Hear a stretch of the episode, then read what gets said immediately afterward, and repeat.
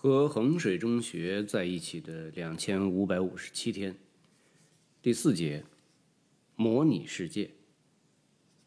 高二是我在衡水中学最快乐的一年，快乐的前提是成绩和学号在实验班稳定的在中上游，而高考的压力尚未袭来，我偷偷的带了 M P 三。和大容量充电宝进了学校，把它们藏在枕套里。我同时拥有几款不同的 MP3 和耳机，也因此和电子数码店的老板形成了友好关系。他准许我免费使用他家的自用电脑，用酷狗音乐下载歌曲，再把它们拖进 MP3 里。如果有特别想听的歌，我会把歌单抄在纸上。趁放假再一一拖进去。大家爱听的无非就是周杰伦、许嵩、泰勒·斯威夫特，稍微潮一点的呢，就会听肖恩·蒙特兹和特洛耶·希文。衡中的图书馆和书店也在这一年修缮完毕，每周一节的阅览课是泡图书馆的合法时段，而书店则全天候开放。阅览课只有四十分钟。勉力能读完一个中篇或者两三个短篇，因此大家尽量挑小说月刊、收获这类杂志来读。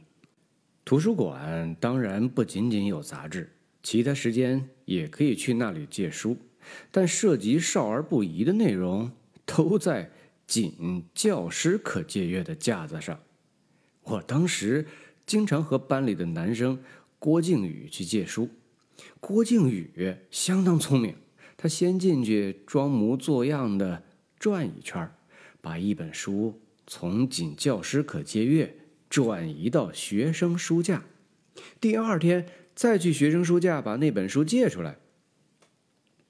郭靖宇就是那种男生，可以用喜欢王小波、留头发、长着红肿痤疮的高中男生来打个标签儿。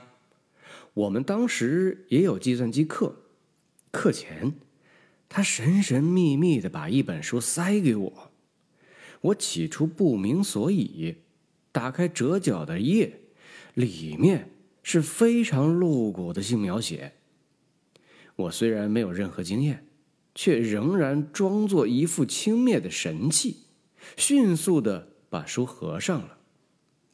我至今还记得那本书是约翰·欧文的《盖普眼中的世界》。书店则鱼龙混杂，既有最新的作文素材、各类教辅，有《萤火虫小象》此类《纽约时报》的推荐好书，也有张爱玲全集。但是依据规定，这些购买所得的闲书，不论何时都是非法的。也就是说，这些书在离开书店前一瞬是商品，后一瞬间就变成了违禁品。其中一定也有宽容的成分，因为从没有人在书店门口等着记违纪。我们全班大多数人都追《龙族》，一本书全班传着看，后来按照章节撕下来，标上序号。夹在书里看，男生都喜欢惠梨一，而女生则喜欢夏迷。我们一下课就争论他们俩究竟谁更漂亮，谁会先复活。后来上大二时，我在一个运营岗实习，办活动的时候，在休息室里见到了江南，于是问他究竟谁更漂亮，谁会先复活，他也告诉了我。可是时间已经过去了三年，我们早已天各一方。蚊虫嗡嗡的夏夜，像吸满水的沉重的拖把。值日项目虽然是轮流，但是我主动请缨，一直担任拖地板的值日生。原因是 可以偷偷的在涮拖把的地方刷牙洗脸。高三将至，逐渐有人丢掉了洗漱的习惯，我却一直保持着，并以此为傲。周六有自由活动，是指从下午五点十五下课开始，一直到七点半，期间可以自由活动。周日早上也不用跑操和早读，上课之前到教室即可。一次休息总共加起来勉强两个小时，弥足珍贵。周六晚上，超市里的泡面柜子往往被洗劫一空。而食堂档口则无人问津。泡面是衡中最奢侈的食物，因为单单泡开就需要三分钟。只有周六的休息时段才能容得下这样的奢侈。泡面很好，面汤热气腾腾，吃下去感觉身体里一节节走廊的灯光啪啪啪的接连打开了。另一件休息时段大事是洗澡，这是唯一合法的洗澡日。公共浴室供应充足的热水，花洒的水流激烈而凶猛。美中不足是没有吹风机。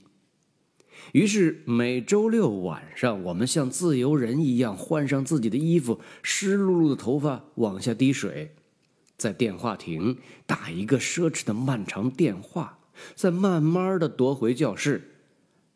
晚休的时候，平日负责做教研 PPT 的男生偷渡来一些违纪片儿，如《天使爱美丽》《幸福来敲门》，也有卡利雷吉普森、艾丽安娜格兰德的情歌 MV。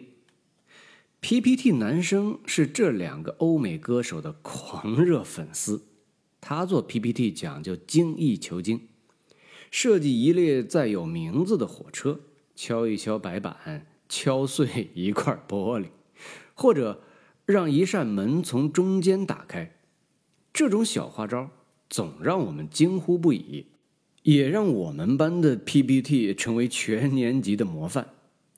高二的最后一堂班会课，PPT 放到“谢谢观看”的一页，我低头准备做题，忽然听到周围响起一阵惊叹，抬头一看，一扇巨大的蓝色荧光的蝴蝶翅膀从 PPT 男孩身后徐徐展开，轻轻跃动，他脸上满是骄傲，告诉我们这是他。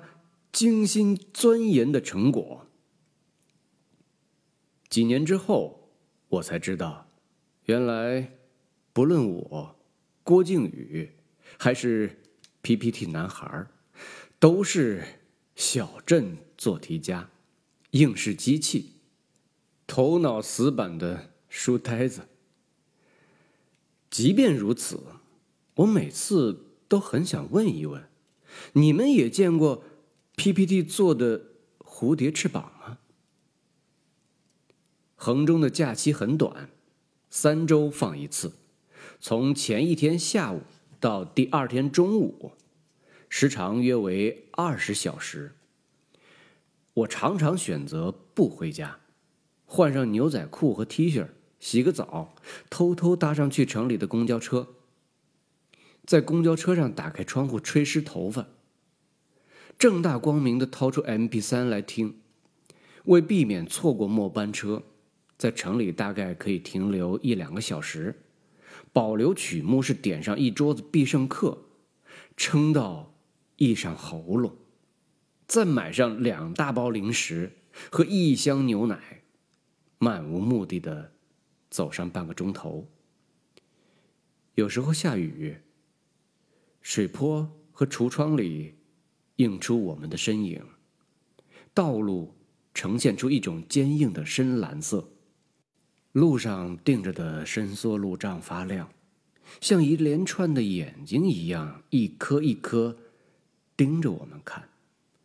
我们感觉从未如此自由，仿佛知晓一切，也拥有一切。